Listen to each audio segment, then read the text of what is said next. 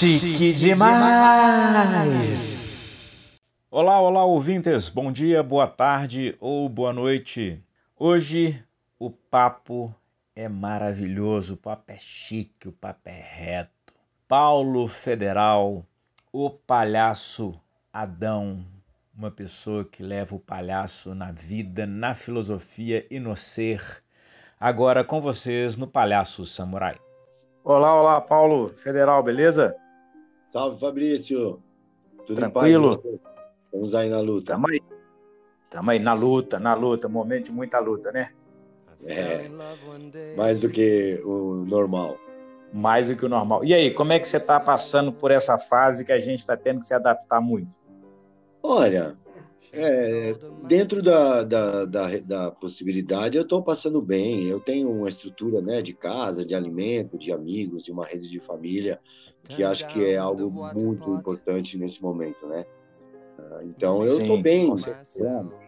Tem uma série de questões aí difíceis para nós, principalmente, né? Não só para nossa classe, mas com muitas outras é, de Sim. não poder estar no palco, né, Fabrício? Isso para nós, isso me faz Sim. falta. Né? É, acho que isso é uma das coisas que está mais me fazendo falta. Sim, para mim também. Né, a gente não está tendo encontro. É, eu estou falando aqui com o Paulo Federal, que é o palhaçadão. Eu, eu te chamo de Adão, Paulo, o que eu quiser, né? Como você quiser. Precisar. O que rolar, tá bom. Eu, eu, igual eu te falei, eu tô resolvi fazer uma pesquisa já há algum tempo é, é, com o palhaço e o Aikido, sabe? Que o, o, o Aikido chegou para mim quase ao mesmo tempo que o palhaço, o palhaço chegou antes.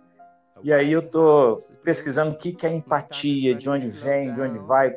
E aí eu entendi que se eu dialogasse com outras pessoas, eu entendia melhor isso, né? Porque senão eu ia ter empatia só a partir da minha visão e eu já perdi um pouco da empatia. E aí, conversando com o Danilo, Danilo da Alfarra, Claro. Ele curtiu muito bater esse papo. Ele falou, cara, você, o federal é um cara que você tem que bater um papo com ele, porque tudo mais. Ele, ó, foi, foi palavra do Danilo. O federal é o melhor palhaço que eu conheço. Pô, Danilo me falou. Estou aqui reproduzindo o que ele falou. Ele e aí, queria que você me contasse. Assim, eu, eu sempre quero saber, a gente, para saber um pouquinho, como que foi a sua trajetória para chegar no palhaço, de onde veio, para onde vai? Conta um pouquinho para gente. Claro. Ó, oh, Fabrício, eu, eu acho que é um pouco parecida com a tua trajetória. Eu comecei muito cedo como ator, trabalhando com teatro uhum. mais profissional, né? Já, já gostava bastante do humor, é, gosta, gosto muito do humor até hoje. Tinha relação com o humor com o desenho, a ilustração, as charges, né? Hum, Naquela época legal. em que eu comecei a fazer o teatro é, amador, com 15, 16 anos. Então a gente tem mais uma coisa em comum, sabe, né? É. Eu comecei desenhando também. Então a gente tem ah, mais uma coisa em comum que eu Olha também. E aí foi Oi. isso, né? Para encurtar a conversa, é, depois de um bom tempo, eu acabei é, atuando num espetáculo é, onde eu fazia um personagem, entre outros, a gente dobrava vários personagens, um personagem de um palhaço, né? História de Dois Amores, Entendi. do Monte de Andrade. E eu fiquei bastante encantado com essa com essa figura, né, com o jeito que as, que as crianças olhavam para aquela figura, né? E, e, aí depois fui chamado para um amigo, é, por um amigo que fazia muita animação de festa. E um belo uhum. dia aconteceu aquilo que acontece muito com os palhaços, eles são obrigados a entrar em cena, né? não tem muita escolha. Esse meu amigo Sim. chamado Carlão Alegria, é, ficou sem uma parceira porque ela ficou na estrada, que deu um problema no carro, ela não conseguiu ir para o lugar e ele falou, Federal, eu preciso que você vá comigo, porque são 500 crianças e é num campo de futebol, é muita gente, não vou dar conta, cara. Eu falei, bom, eu não tenho o que fazer, né? Fomos. E a partir daí, Vai, né? Streamlink, depois eu fiz os Charles e Companhia, que foi a minha escola mesmo de, de, de palhaço. E depois segui junto com o Cleroac, que é parceiro, até hoje trabalho com ele. É, conheci a turma toda do, do, Jogando no Quintal, que eles me convidaram para ser o árbitro do espetáculo de improvisação de palhaços. E, paralelamente, Sim. fiz uma, uma pesquisa e faço ainda sobre a narrativa, né, através do palhaço. O palhaço contando histórias. E basicamente é isso. Hum. O Danilo me falou que você é uma pessoa que leva talvez um pouco da filosofia, do pensamento do palhaço para a vida, né? Como é que você acha que isso Porque assim, eu, eu hoje em dia, eu vejo palhaço em tudo e vejo Aikido em tudo. né? Então, como, como, que você vê? Assim, eu fico, tem, tem esse vício, né? Eu, agora, atualmente, estou trabalhando em pet shop. Eu não consigo olhar para as coisas sem ter um olhar do palhaço também, e quero fazer poesia com tudo, quero, enfim. Como que isso funciona para você? Olha, Fabrício, eu, eu acredito que as pessoas que amam o seu ofício, né, acabam vendo aquilo que gostam de fazer em tudo, né? Tudo é uma possibilidade Sim. de descobrir um pouco mais sobre o que você tem para fazer, né, no seu ofício. Porque a relação que eu tenho do, do, do trabalho, ela tá, ela tá intimamente ligada à sua vida. Você veio aqui uhum. para para cumprir uma, uma missão sua, né? aquilo serve. Você veio a servir o quê, né? Então, acho que essa escolha, quando as pessoas se encontram e, se encontrar, pra, pode, podemos dizer que, que é o prazer mesmo, é você sentir prazer, você ter ânima mesmo, né, de fazer, é, é um, um, bom sinal de que você encontrou qual é a sua serventia aqui. Né? Entendi. Né? E então eu, eu, eu, acho que o palhaço ele é, ele está na minha vida não só é, no, no, meu trabalho de palco, de, de cena com a, com a, figura do palhaço e da pesquisa do palhaço, mas no meu, na minha forma de olhar o mundo mesmo, de entender, de, de tentar me relacionar, né, é, através de, de, da sutileza, né, é, enfim, é, eu, eu, eu vejo essa filosofia do palhaço inserida no, no meu dia a dia é, mais na, na interesa de estar, Entendi. sabe, no momento. Uhum.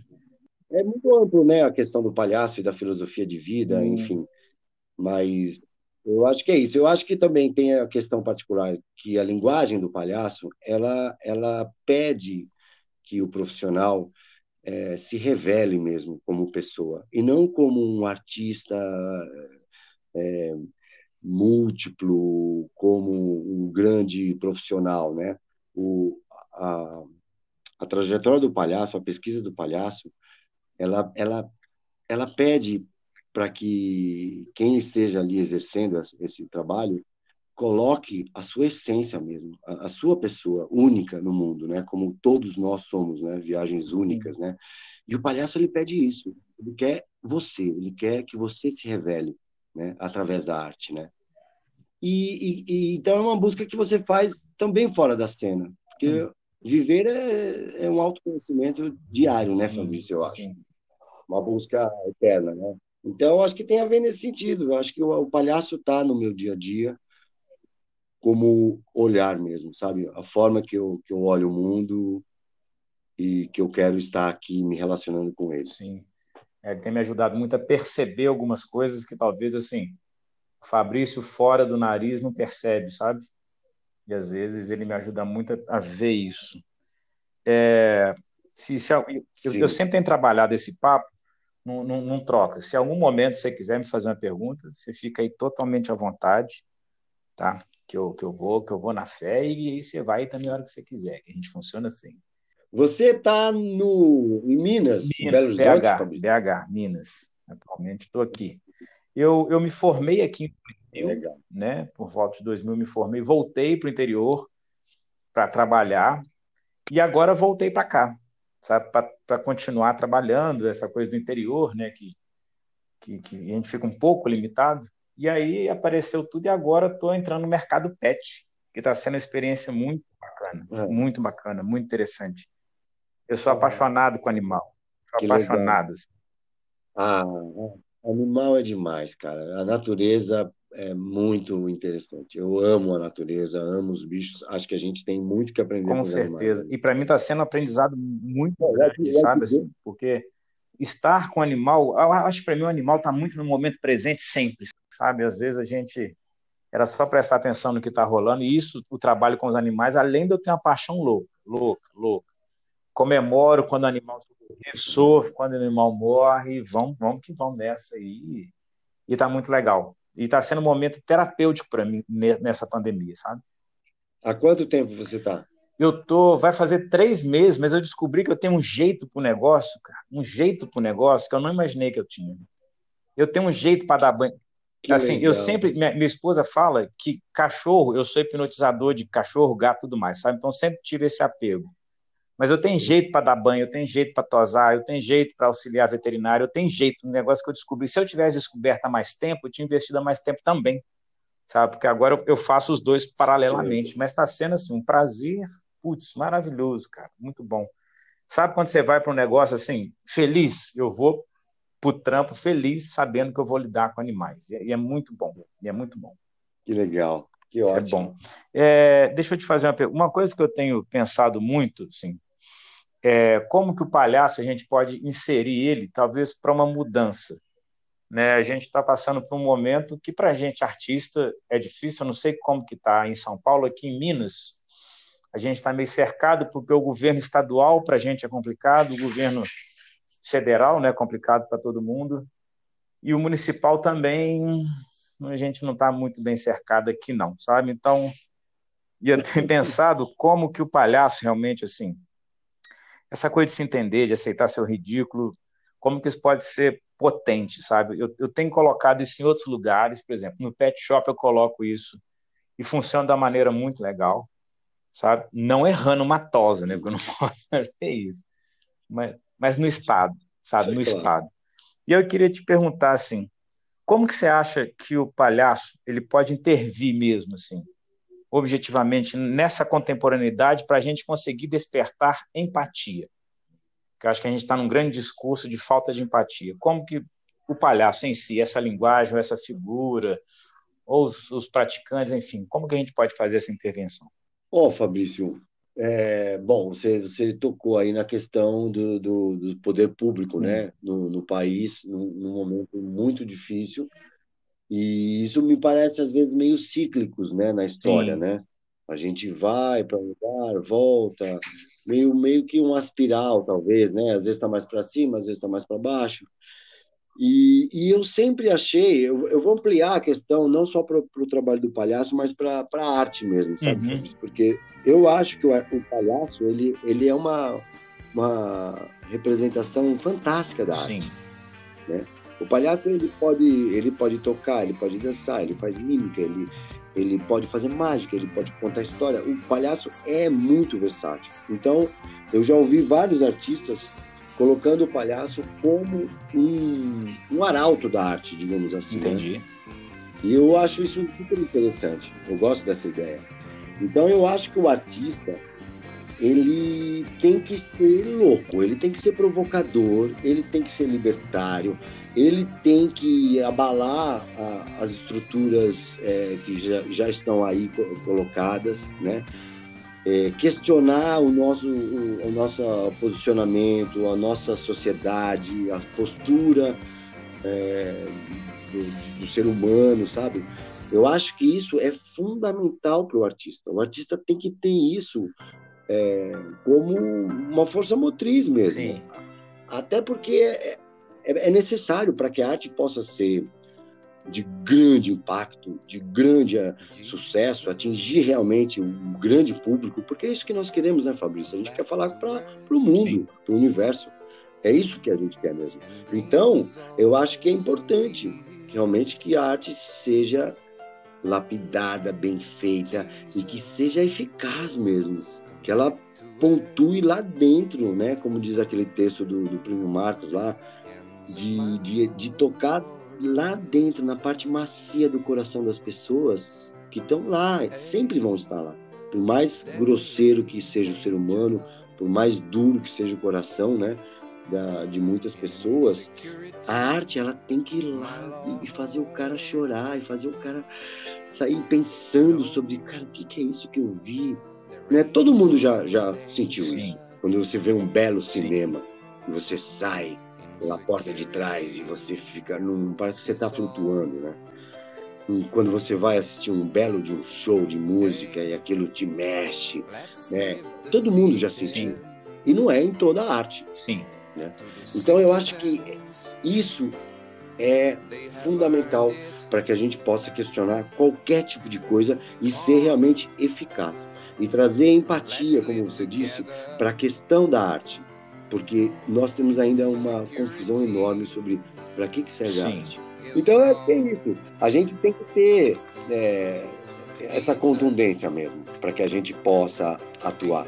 E a gente não pode, com isso, ficar dentro do mercado é, cultural, que é um, uma, uma fatia da, do exercício do artista, Sim. né? É, o mercado cultural, o mercado artístico. Você precisa fazer da sua arte uma, uma voz sua para o mundo. Então, o, o artista hoje em dia, mais do que nunca, precisa ir para a praça. Existem condições da gente lidar com ah, o distanciamento, Sim. né? O afastamento Sim. das pessoas, né? o uso de máscaras, né?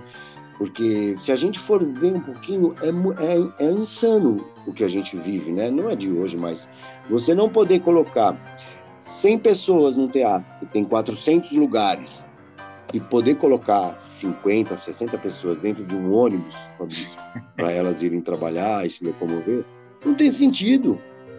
Foi interessantíssimo, né? Assim, foi, foi, eu não tinha me tocado para isso, mas é interessantíssimo essa colocação aí.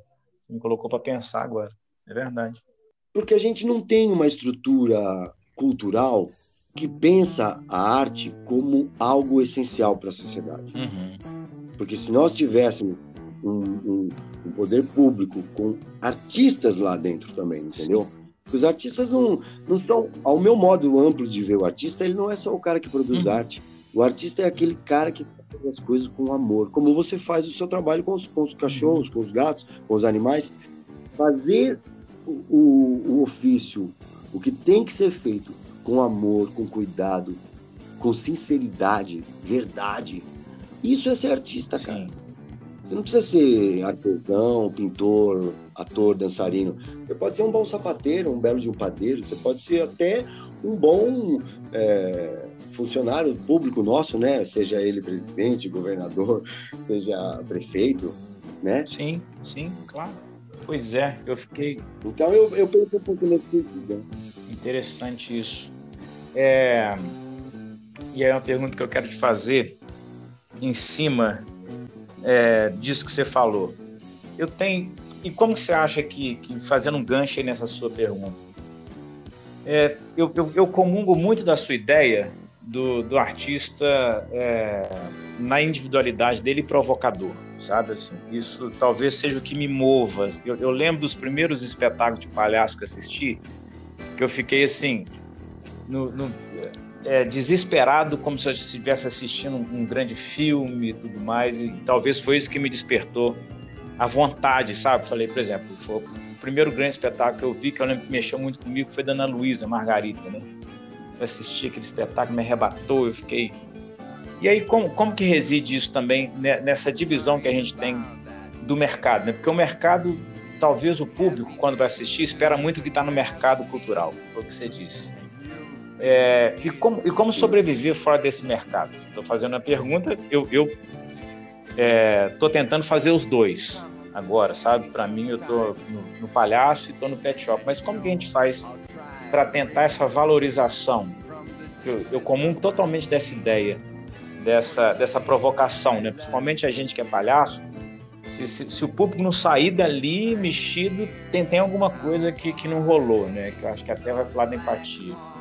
E como que você vê isso também? Os artistas que, que vão, mas que, que vai. que a gente passa meio desapercebido por aqui.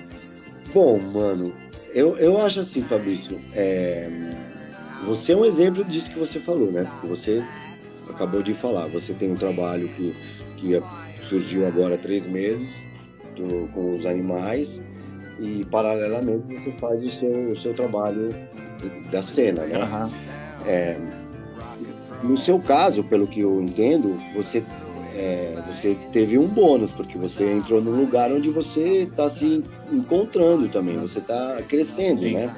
E não é só uma, um movimento para se fazer verba, Sim. né? Sim. Então isso já muda muito. A gente volta àquilo que eu falei anteriormente. E, e, eu acho que os artistas, eles têm que ser versáteis, uhum. né? Então, você tá ralando, mano. É, porque artista tem que ralar. Uhum. Não tem. Não tem meio, meio, meia palavra, mano. Você tem que ralar, você tem que ir para as cabeças, Entendi. Mesmo, né? Então, é, é muito intenso.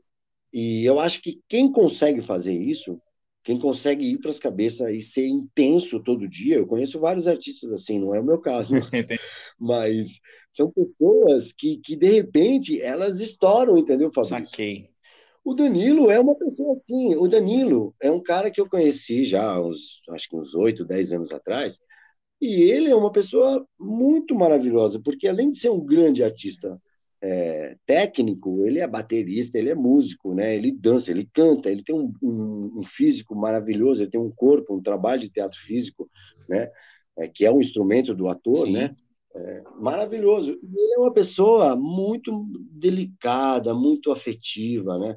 E é um cara que todo dia vive essa busca do, do que é ele, do que é o trabalho de artista dele. E ele, mano, vai, vai detonar mesmo daqui a pouco, porque são pessoas que estão num print muito, muito forte, Fabrício, né? E aí tem as épocas da vida, né? Tem momentos que você está mais veloz, tem momentos que você está mais recolhido, tem momentos que você está mais intenso, mais genial. Tudo é uma variação, né? Eu não acredito que as coisas vêm e ficam impregnadas sempre com a gente, porque a partir do momento que a gente pega aquilo e faz disso uma receita, ela pode, ela já vai perder um, um pouco da sua força, uhum, né? Entendi. Então, eu acho que tem isso. Eu acho que o artista, ele, ele tem que tá além do sucesso e do fracasso. Uhum. É um outro lugar mesmo, sabe? É claro que a gente quer dinheiro, é claro que a gente quer pessoas, reconhecimento, junto, convites de trabalhos maravilhosos, estrutura, a gente quer tudo isso, né? E isso deveria ser condição mais fácil para todos, né? A arte deveria ter um mercado bem maior para que a gente pudesse Sim. ter mais, mais trabalho. Uhum. Né? Meio matemático. Sim, com certeza. Então, é, eu acho que tem, tem, essa questão mesmo. Eu acho que a gente precisa, é, nós como artistas, somos os primeiros interessados nisso, né? É buscar condições de aumentar esse 0, alguma coisa para a cultura. Urgente. 0, alguma coisa para a cultura é, é, não tem sentido também. Não pode se dedicar zero alguma coisa para a cultura, num orçamento de estados enormes. Eu não estou falando só do Brasil, estou falando de, de, vários países. Sim. Né? É, a gente tem que dedicar verba para o feitio da arte, né? Não só no mercado cultural, mas na sensibilização das pessoas. Sim. A arte ela precisa estar no, no, no, no pet shop, tem a sorte que você está lá. Naturalmente, você leva um pouco disso através do relacionamento com as pessoas, né? uhum. né? Mas isso tem que ser uma feita pela sociedade para que a gente possa realmente abrir mercado dentro do escritório, dentro da, da fábrica, dentro do, dos clubes esportivos, dentro de tudo, porque a arte não é necessariamente para formar artistas. Uhum. A arte é para deixar as pessoas mais sensíveis ao mundo, às pessoas à sua volta, a, a si próprio, né? Sim. Poxa, poxa, poxa, é bom que pensando e pensando várias coisas. que o Danilo falou que o papo ia ser. Uma pergunta, uma coisa que eu tenho pensado, o Adão, meu querido, é, eu não consigo é, dissociar a empatia do amor. Mas quando estou falando do amor, talvez um amor que o, que o Aikido, o, o Sansei Morihei Ueshiba, que foi o fundador do Aikido, é, no, no, final da vida dele, ele falou que não praticava mais Aikido. Ele praticava uma arte que era harmonia com o universo, com a natureza, que era para ele o conceito de amor. Então, no final, ele falou que praticava uma arte marcial do amor, sabe? E aí isso tem sido uma pesquisa, um pensamento. E aí eu te pergunto, você acha que é possível, sinceramente, quando a gente fala eu te amo, a gente consegue falar isso sem esperar ouvir o mesmo? Olha, eu acho que o amor. É... Aí nós estamos entrando num papo mal filosófico. É muito bom, é muito bom, é muito bom. Cara, eu acho que o amor, ele, ele não, não cara, é uma coisa tão ampla, né? É, tão, ele, ele tem uma, uma essência única em todo mundo, mas ele tem uma pitada particular em todo mundo, eu acho também. Não é possível. Eu não posso entender o amor que você sente por mim. Uhum. Por mais que nós fôssemos casados, vivêssemos juntos, debaixo do mesmo teto, entendeu? É, é sempre um lugar ali que eu jamais vou conseguir ter o pleno entendimento disso, né? Eu acho que o amor ele deve ser uma, uma via de um fluxo intenso de vai e vem, vai para um lado, vai para o outro, mais, mais libertário. O amor deve, deve ser mais libertário do que ele é atualmente. Entendi. Mas eu acho que ele é autossuficiente. Amar o próximo já é suficiente. Uhum. Eu acho que essa via de volta, ela é importante, Hum. mas você não pode esperá-la. Tô te perguntando que eu tive experiência, eu amar. tive uma experiência assim de amar muito uma pessoa, amar mesmo, de sonhar, tudo mais. Eu falei, cara, Ah. eu preciso me livrar disso, eu preciso que essa pessoa saiba disso. Mas o medo todo ficava no receber de volta. Mas quando eu falei isso, a pessoa recebeu, falou, nossa, é uma pena, eu não sinto mesmo. Eu falei, não, mas a questão não é essa. A questão é que eu só te passei o que eu estou sentindo. Não... É isso foi uma libertação. E aí me abriu isso, sabe? Se, se, se a gente também. E se apontou um negócio que é muito interessante, né? Eu tenho controle do que eu estou sentindo. Do que o outro está sentindo é muito difícil. É. Foi uma questão libertadora, sabe assim? Falei, nossa, não, eu só abri para você o que está passando aqui. De volta, não, não tem necessidade, era só para.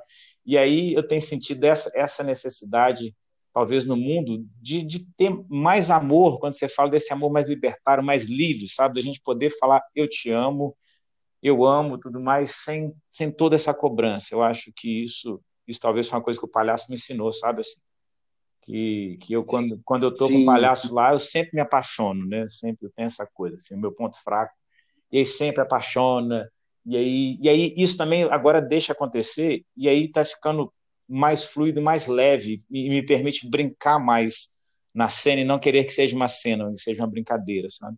Eu acho que o, o olhar do palhaço ele tem muito essa esse encantamento, né, de, de olhar as coisas com, com como se fosse a primeira Sim. vez que que tivesse sendo vista, né?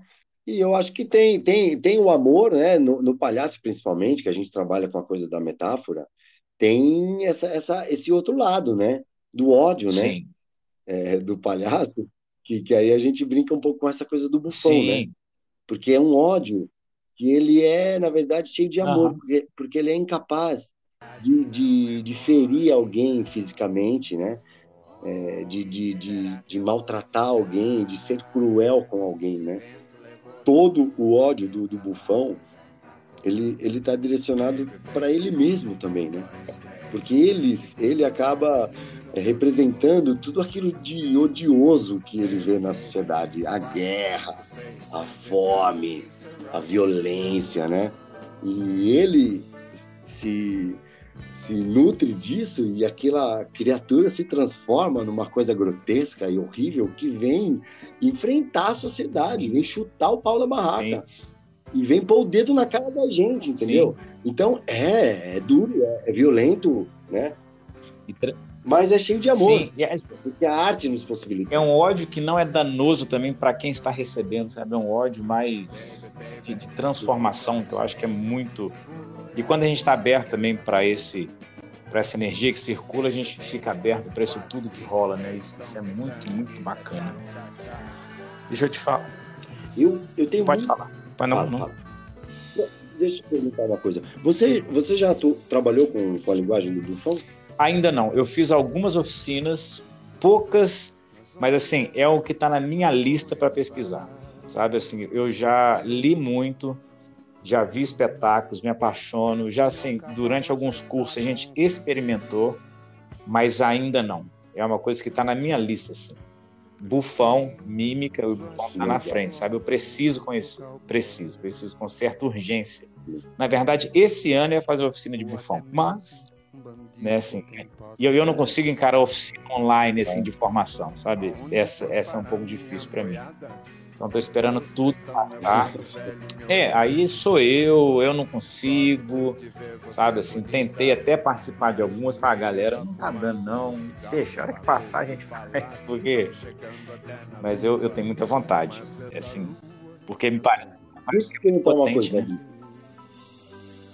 Sim, sim. Eu também, eu tenho muita curiosidade. Eu, eu, eu já mexi um pouco, mas preciso me debruçar nessa linguagem que eu gosto demais mesmo. Gosto muito.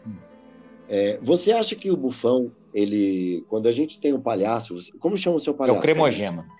O cremogema. Então, você acha que do cremogema seria possível, por exemplo, do meu Adão, é, você acha que isso é um caminho? Porque eu tô, eu tô chutando alto, eu não conheço da linguagem do bufão. Você acha que o bufão ele vem de uma linha do outro extremo do, do, do, do cremogema, ou do Adão, do palhaço? Você acha que é uma, uma linha de extremos, o bufão e o, e o, e o palhaço? Então, pelo, eu, eu, tive quase, eu tive um, diretor, um quase diretor aqui que, gente, que ele é especialista em bufão, sabe? Ele dá oficina de bufão aqui em BH. Eu conversei, li o livro dele, eu vi que tem algumas categorias. Eu acho que é um mergulho nessa individualidade.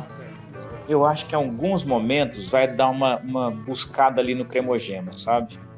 Porque hoje, como, por exemplo, lá no Pet Shop, sempre quando tem formatura, o Cremogema faz uma apresentação. E para mim está sendo maravilhoso, sabe assim? É um respiro. E aí, quando a gente está sozinho em cena, a gente, dois, né? A gente tem que ser branco, Augusto, tem que ser tudo. E em alguns, em alguns momentos, é, é o que está rolando ali me pede um bufão. Sabe? Em alguns momentos, o que vai me salvar no jogo é ir para esse outro lado. E, por exemplo, essa última eu fiz uma apresentação ontem que um cachorro me mordeu. Assim, porque eu tô no pet shop, é um cachorro me mordeu mesmo. Danado me mordeu. Então, o que me salvou na hora foi virar o jogo para outro lado, sabe?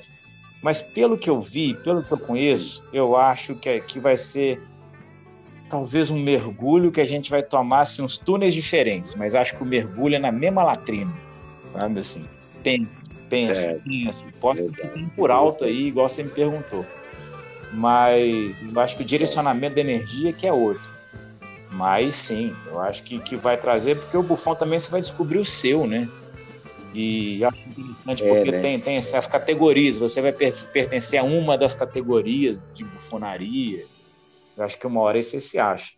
É esse mergulho, com algumas pessoas também que fizeram Buffon, me explicaram sobre a oficina. É igual eu te falei, a gente vai mergulhar na merda, só que vai ser direcionado para outros lados. Mas eu acho que sim. eu acho que sim. Eu acho que quem eu já vi, putz, é, se tiver em São Paulo, você me avisa quando passar isso tudo, que eu preciso, preciso conhecer isso aí. Pra... É, legal. Quem sabe fa faremos uma oficina. Massa. Putz, ó, já quero, já quero. Você fica, fica antenado aí, se você souber de alguma coisa boa, você me avisa, se eu souber. Aviso, pode deixar. Esse cara que tá aqui, ele, ele tava pensando em voltar, sabe? Ele fez a oficina, ele foi acho que na França, enfim, foi na Europa, voltou, e aí ele tinha que dar uma oficina, ele deu uma oficina de um ano pro pessoal de bufonaria. Então, putz, era aquela oficina que aprende muito, sabe? Mergulho profundaço, enfim. Mas, mas eu gosto muito, assim, como eu sou do Aikido, como eu venho do Anite de Palácio mais antigo, assim, eu sempre gosto mais das oficinas que vão me arrancar o couro. É dessas que eu gosto. Sim. Se eu for para oficina para é, tá ser uma coisa terapêutica, aí eu já fico. Eu gosto daquelas que arrancam o couro. Eu faço Aikido, meu sensei me bate, eu gosto, não tem problema. Eu gosto, assim, porque eu gosto disso, que vai me despertar outras coisas, sabe? Vai me trazer para outro lugar. Eu acho que o bufão pode ser um mergulho numa coisa que eu esteja procurando também. Cristiane Pauliquito, uma grande mestra da palhaçaria, né? Não só aqui em São Paulo, mas no Brasil inteiro. É, ela dava uns tapas é, bons nas costas. Você falou que o seu sensei te bate, uhum. né? Paulo e Quito também dava umas belas tapas de concha nas costas das Entendi. pessoas. Muito bons, porque desmontava a pessoa. Você olhava a cara da pessoa levando aquele tapa, nossa, arrancava o couro, como você falou, sabe? É, eu acho que surgem umas coisas muito boas daí, sabe? Putz, sai um negócio muito bonito quando, quando vem. É, é, o, o, meu atual projeto, eu estou com um projeto atual que é tentar levar o palhaço para a educação, sabe? Levar esse pensamento, essa filosofia, a galera conhecer, apresentar, os professores fazerem oficina de palhaçaria, para descobrir alguma coisa, para lidar com a perda, sabe? E outra coisa que eu penso muito assim, que eu fui professor durante 15 anos da rede pública, sabe? Muito tempo. Talvez meu maior tempo trabalhando foi como professor. E talvez uma coisa que me fez Nossa. desacreditar na educação é que a gente, a educação mede os pontos que o aluno perde. Sabe assim? A gente sempre espera que o aluno vá, vá errar. Né? E se ele errou, a gente, pronto, aí você perdeu o ponto, você está castigado. E quando o cara chega lá na frente, ele tem muito medo de errar, né? Porque o erro é, não é construtivo, como Sim. é para a linguagem da palhaçaria, né? Assim, se a gente não errar, putz, fica muito difícil fazer. Palhaço que não erra é foda, né? E aí eu, estou com algum é, proje projetos para levar isso para dentro mesmo, sabe? Assim, arriscando. Talvez seja um projeto agora, sabe? Como levar para dentro da educação, que, que eu acho que na educação a gente tem que formar as pessoas mesmo. Eu fui professor de artes, né, na educação durante muito tempo. Aí ficava com aquela aula perdida lá no outra coisa, que é outra coisa comum. Eu também sou professor. É, então assim, eu ficava dava uma aula lá no terceiro ano e dava uma aula lá na oitava série, pronto. Cara, o cara nunca mais via arte na vida e você tinha que fazer corrida. Eu falei, gente, se essa galera não estudar arte lá do início até a hora de entrar na faculdade, vai ficar muito difícil, né? A gente valorizar, enfim. E eu tenho pensado nisso, como colocar Sim. o palhaço ali para também lidar com essas perdas, lidar com esses ridículos, na relação também, sabe, de professor-aluno. É uma coisa que eu estou pensando, estou com um projeto e estou começando a tentar ir para alguma secretaria de educação, enfim. Meu projeto atual seria colocar o palhaço na educação, sabe, assim. Eu tenho outro projeto também que é substituir pastor por palhaço, mas não sei se vai funcionar também. Eu queria que tivesse muito mais palhaço menos pastor, sabe? Esse acho que vai dar mais. Prosperidade ainda. Hein? No, prosperidade no projeto da educação, que é fundamental. Sim. Na, na, na, na área da religião, eu já, já acho que precisaria pensar um pouco melhor. É, é. Eu tenho, sempre quando a galera vai explicar, Mas... gente, podia ter mais palhaço do que pastor, porque, putz, ia ser muito bom. Mas, vamos lá. Sim. Vamos para a educação, que eu acho que tem mais entrada. Sabe? Até para. Mas deixa eu só falar uma coisa sobre é. isso. É. É, a figura do palhaço ela é um barato, né, Fabrício? Porque é muito comum a gente ver é, um, em desenhos, em livros, em cena, né? É, o elefante que é palhaço, uhum. né? O professor que é palhaço, uh, o médico que é palhaço, né? Sim. Então é um barato isso, né? O palhaço, o palhaço tem esse, esse coringa, né? Sim. né? E aí, e aí, deixa eu te perguntar: se você pudesse, tivesse um projeto de enfiar o palhaço em algum lugar, aonde você colocaria palhaço? Fora esses dois que eu te falei. É, especificamente assim, eu acho que. Olha, não tem. Não, assim, não tenho, não, não tenho nenhum projeto assim é, pensado sobre isso, né? uhum. né? Mas eu acho que, como eu falei, o palhaço ele, ele se encaixa muito bem em, em muitas, em muitas é, posições sociais, né? Sim. Ah, lembrei, lembrei um projeto que eu, que eu dei um início há uns 12 anos atrás, mas a gente nunca conseguiu viabilizar eles. Nós iríamos fazer uma patrulha do óbvio olulante, chamaria assim. Ah. E eram palhaços de bicicleta trabalhando o, a, o trânsito. Né? Hum. Então, a, trazendo a relação é, entre o motorista, o pedestre, o ciclista, o profissional do transporte, e nós seríamos é, guardinhas, né, digamos assim. Entendi. É, bicicleta, né, circulando pela cidade e buscando trazer um pouco da consciência da, da importância da educação do trânsito para que a gente possa preservar vidas, né? Sim. E eu lembro que esse projeto foi um projeto muito legal.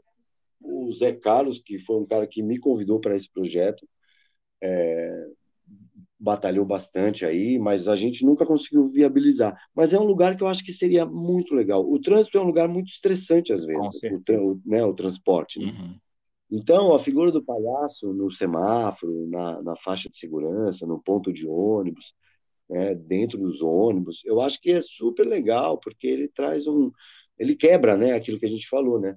Ele vem e quebra um pouco aquele, aquele, aquela paisagem que a gente já espera, né? Na rua, Sim. o motorista de, de vidro fechado, é, o cara que passa veloz, o, mot o motoqueiro que passa o sinal vermelho, é, né, o cara que vai passar na faixa de segurança e sabe que a faixa de segurança é preferencial dele, mas ele sempre vai ter que olhar, porque senão alguém atropela ele. Uhum, uhum.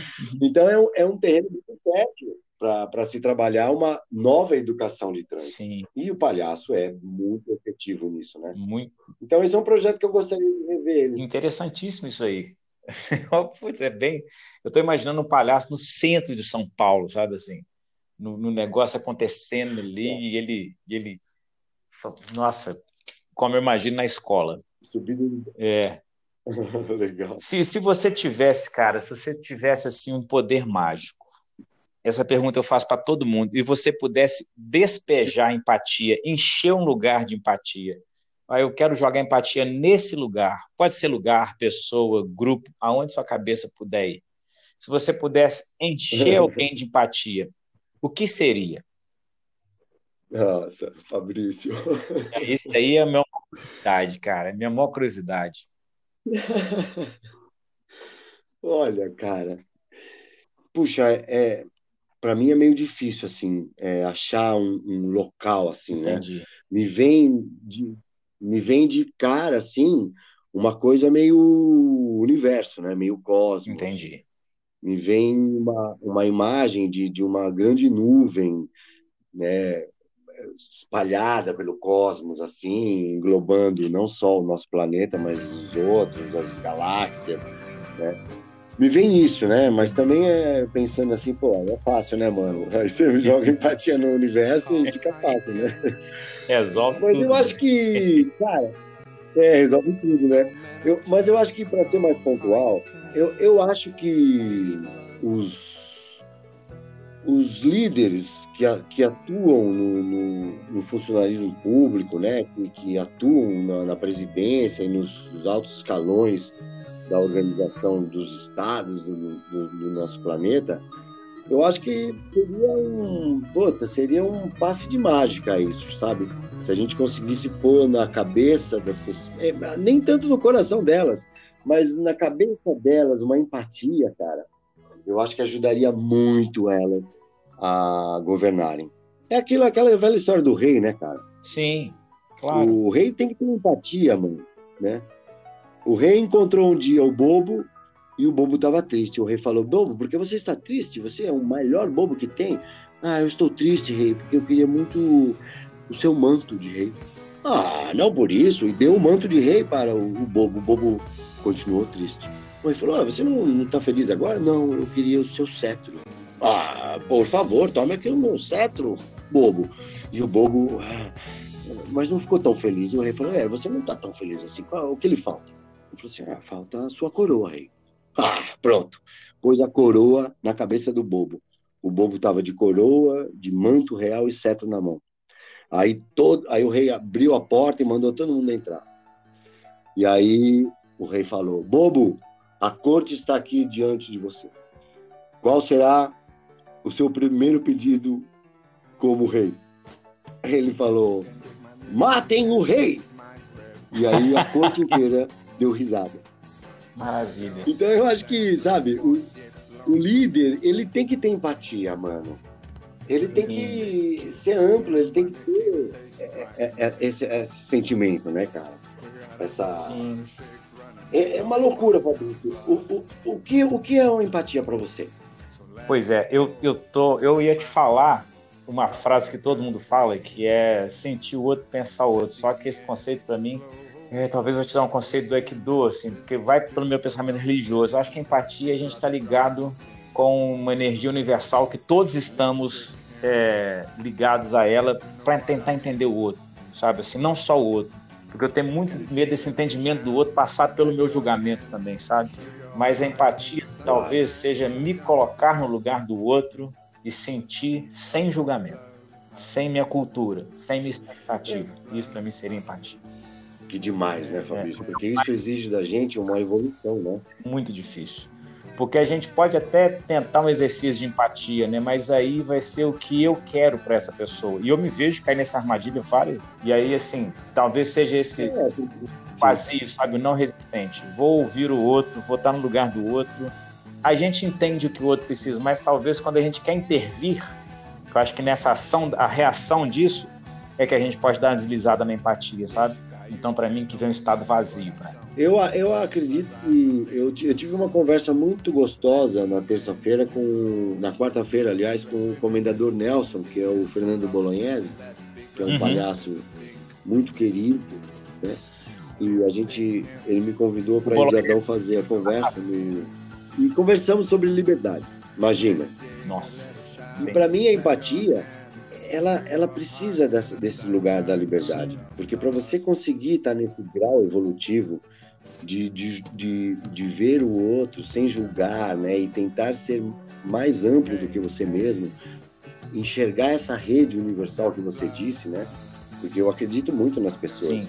Por incrível que pareça, a coisa que eu mais gosto são as pessoas. É, eu não, eu não consigo. Mas elas são danadas, né? Se eu não acreditar, eu acho que já perco parte da alegria da minha vida, sabe?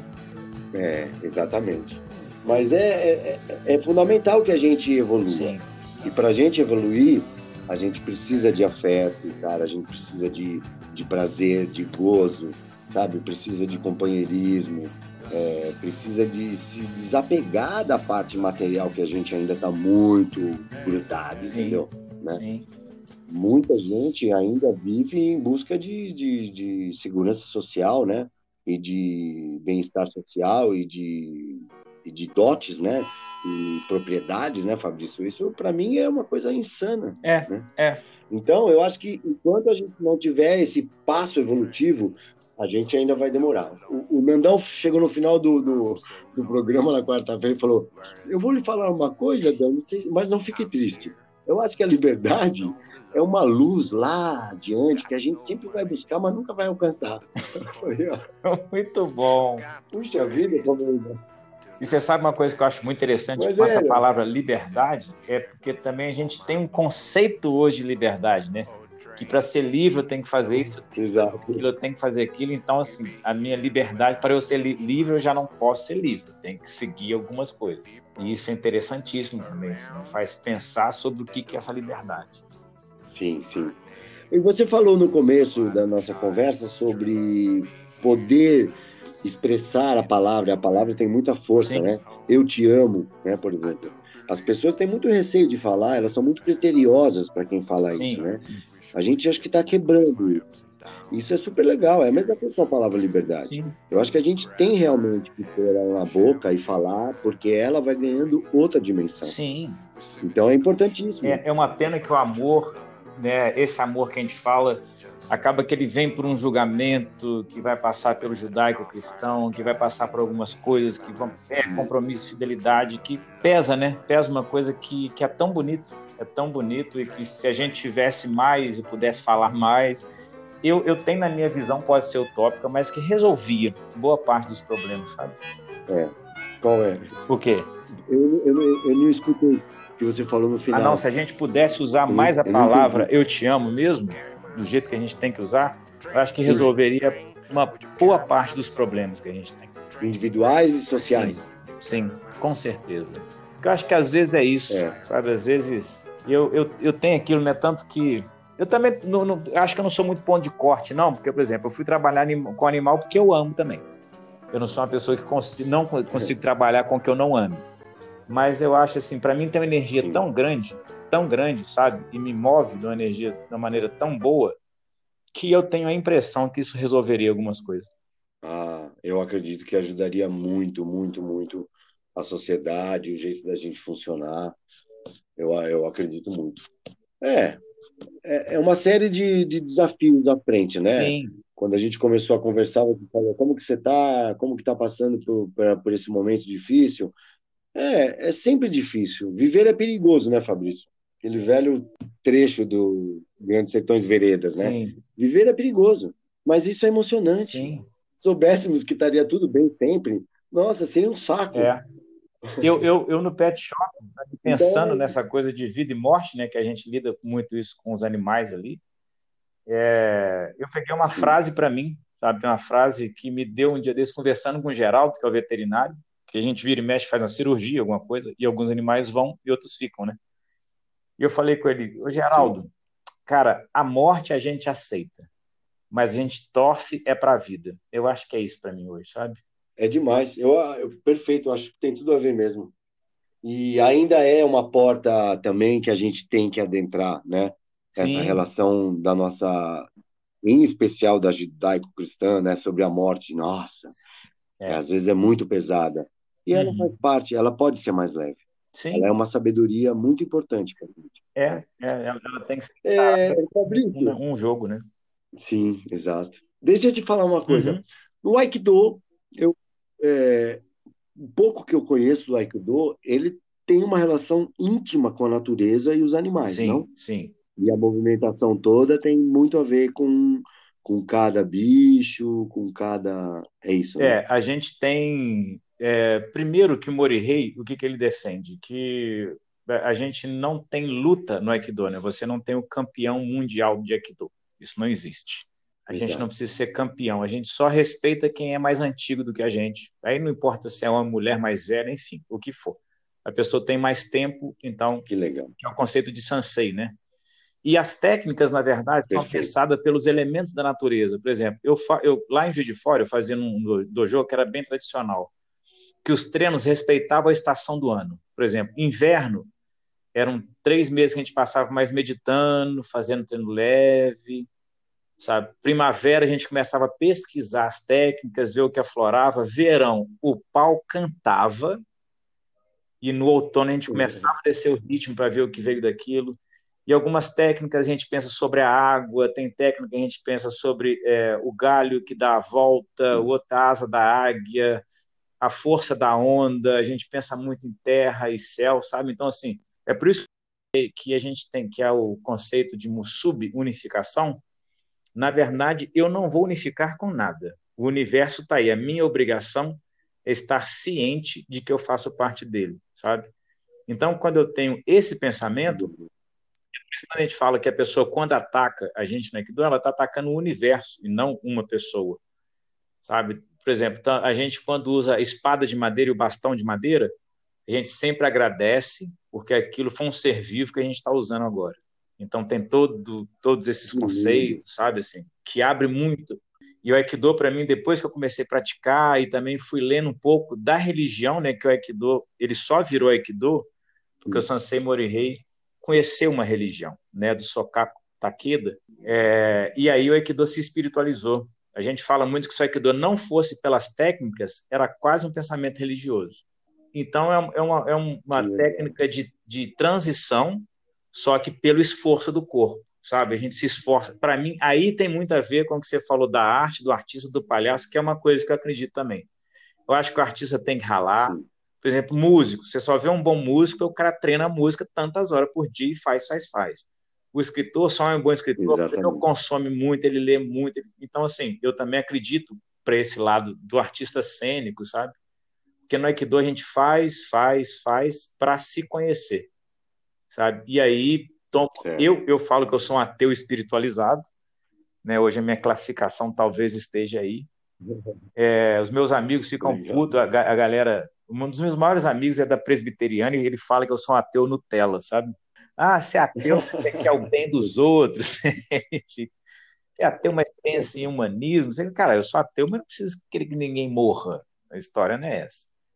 E aí, em cima dessa história do ateu espiritualizado, o Aikido cabe muito para mim, sabe? Porque eu não preciso é, pensar em nada comercial e eu não preciso pensar em diferença, eu penso em energia. E a energia, e a gente tenta isso, estar tá em sintonia com o universo, e aí que vem para mim a empatia e o amor, sabe? Por isso que cabe tanto. E aí, a hora que eu tô com o palhaço lá, fazendo onde seja no pet shop, em comunidade, que eu gosto muito, em asilo, que eu gosto muito, em praça, que eu sou apaixonado. Se eu não tiver ligado na empatia que eu tenho que ter no momento ali, aquilo pode virar uma cena, mas aquele momento massa do palhaço mesmo não rola. É lindo, né? Sim, sim. E eu tô e junto com isso aqui eu tô acabando de formatar minha oficina também, que é o Palhaço Samurai, sabe? Que é uma oficina que a gente estuda que a comicidade a partir dos conceitos do Aikido. Equilíbrio, desequilíbrio, peso. É a primeira turma? Oi? Essa é a primeira turma que você vai formar? Eu fiz duas vezes, mas tinha um pouco misturado. E eu entendi que essa oficina é para quem é palhaço. Ah, entendi. Entendeu? Então, quando ela quando a gente voltar agora, voltar que eu coloco ela, a pessoa tem que ser palhaço e tem que ter uma estrada aí, sabe? Porque senão a pessoa vai para a oficina ansiosa para descobrir algumas coisas e não rola. Então, minha oficina para quem já tem experiência. A galera que fez, eu fiz aqui no, com o pessoal do Hahaha, aqui de BH, não sei se você conhece, é um pessoal Sim. que faz no né, hospital para a galera do Hahaha foi maravilhoso. Sim. Eles descobriram coisas fantásticas, muito legais. Agora, a galera que não tinha experiência fica naquela descoberta só do querer fazer rir, sabe? E aí ela, ela, ela vai. Até o, até Danilo e outras pessoas estão me falando para levar aí em São Paulo. Vou arrumar um jeito, vou arrumar um jeito de dar um pulo aí para fazer. Venha que você já tem um, um, um inscrito. ah, que maravilha, que maravilha, vai ser um prazer. Um prazer gigante. Eu fiz Aikido, é, eu fiz Aikido durante uns quatro meses ah. com uma com Laís Filizola. Sim. E foi uma experiência muito boa, muito boa. Deveria ter continuado. É, eu, é, eu... Porque é uma é um trabalho físico de corpo e equilíbrio e integração muito legal, né? É, eu passei por várias artes marciais, sabe assim, a, mi a minha cultura corporal vem das artes marciais mesmo, sabe? Mas foi no Aikido que eu me achei. Legal. No Aikido eu me achei. Eu falei, opa, é aqui. O negócio é mais embaixo, sabe? E essa coisa de não ter competição foi uma coisa que me pegou durante um tempo. Falei, cara, aí depois realmente não tem sentido. Porque se eu não, se, se eu não preocupar em me vencer o tempo todo, pra quê? não tem sentido. Sabe? É, que, é o que a gente. É o maior, o maior inimigo. É, porque assim, é o que a gente fala, por exemplo, se eu tentar ser o palhaçadão, já tem o palhaçadão que é ele, que no que ele faz, ele é o melhor de todos, entendeu? Então, assim, eu tenho que tentar ser o, é o meu palhaço, é o Fabrício, é o Cremogema, é esse aí que eu tô lidando com ele. É o que tem para hoje, cara, e é o que vai ser pro resto da vida. E isso aí que dou minha ponta. E é mutante o tempo inteiro. Sim, é. sim, cara. E é não resistir. Que é demais. Né? É não resistir e deixar o negócio ah, rolar. E isso aí me dá uma tranquilidade, assim. Talvez antes eu ficava naquela, pô, mas eu não vou conseguir algo grande. Falei, cara, eu tô no meu caminho e esse caminho é meu. Não é melhor nem pior do que caminho nenhum. Este é o meu caminho e eu tenho que estar feliz com ele. Sabe? Aí me ajuda a ouvir, a pensar, e até entrar em, em conversas hoje em dia, e sabe, eu tô eu, eu então, também coloquei esse conceito para a gente discutir junto, a fim de perder algumas, algumas razões, algumas certezas que eu tinha, sabe? É, Vi algumas pessoas. Legal. Isso aí é interessante, hein? E aí eu vou repensar. Super, super. Sabe? E aí, e, e, por exemplo, quando eu comecei o podcast, o que está hoje já deu uma volta. Porque eu trouxe Sansei, o meu Sansei de Aikido eu trouxe. Eu trouxe outro sensei, trouxe palhaço, é, trouxe que... dançarino, vou conversar com psicólogos. E eu falei, cara, o conceito é mais amplo, sabe? E aí a gente volta no palhaço, né? Porque o Aikido tem isso também, que é o aprender, desenvolver e abandonar. Que eu acho que tem muito a ver com o palhaço, sabe? Uma hora a gente deixa solto e, e vão que vão, cara. Que eu acho que o melhor é isso. Que delícia, mano. Massa, massa demais. Então, vou deixar aberto, cara, você dar as palavras finais aí. Eu tô muito agradecido Estou agradecido demais. O Danilo me falou realmente. Putz, um prazer, cara, um prazer conversar com você. Eu quero, quando passar isso aí, te encontrar, bater um papo. Pô, quero te conhecer. Foi um papo muito legal e fica aberto aí para você. Ah, Fabrício, obrigado eu também pelo convite, mano. Danilo me ligou. Ele é um, uma figuraça também, adoro ele. E, e, ele tem essa relação muito forte do corpo, né? Como você já sim. sabe também. Você trabalhou com o Danilo? Sim, sim, sim.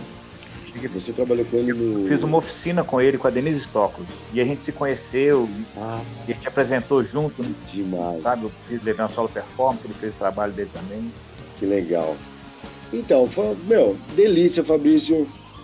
É, obrigado pelo convite de novo, mano. Quero deixar aqui eu te amo. Ô, oh, cara. Eu não vou e... falar eu, eu te amo também. Lindo. E seguimos aí lutando, cara. A alegria é, é uma força motriz muito importante, né? E, e, que você siga adiante, feliz, e a gente possa estar junto, mesmo cada um no seu canto, reforçando essa rede de artistas que, que nesse momento que a gente está passando, acho que foi uma oportunidade muito boa para coisas acontecerem como isso, entendeu? A gente se, se conhecer mesmo dessa forma, né? Sim. E como aconteceu com você hoje, aconteceram com várias outras pessoas que eu nunca tinha ouvido falar na minha vida. Então isso é muito legal isso. Isso tem uma força enorme para nossa família de artistas, Sim. né? Milenar, nossa família milenar. E que a gente não perca isso, essa vibração, os pensamentos, as palavras, e que a gente continue ampliando essa nossa atuação no, no mundo, no planeta, para que a gente possa tentar é, ir de encontro a essa empatia e um mundo mais cheio de amor, que a gente vai conseguir até flutuar. Não vai precisar de transporte público. Com certeza. Olha, eu acho que a vida, acho que a vida é feita de bons encontros e esse foi um bom encontro. Muito obrigado. Obrigadão. Obrigado, Fabrício. Um beijo para todos. Acabou!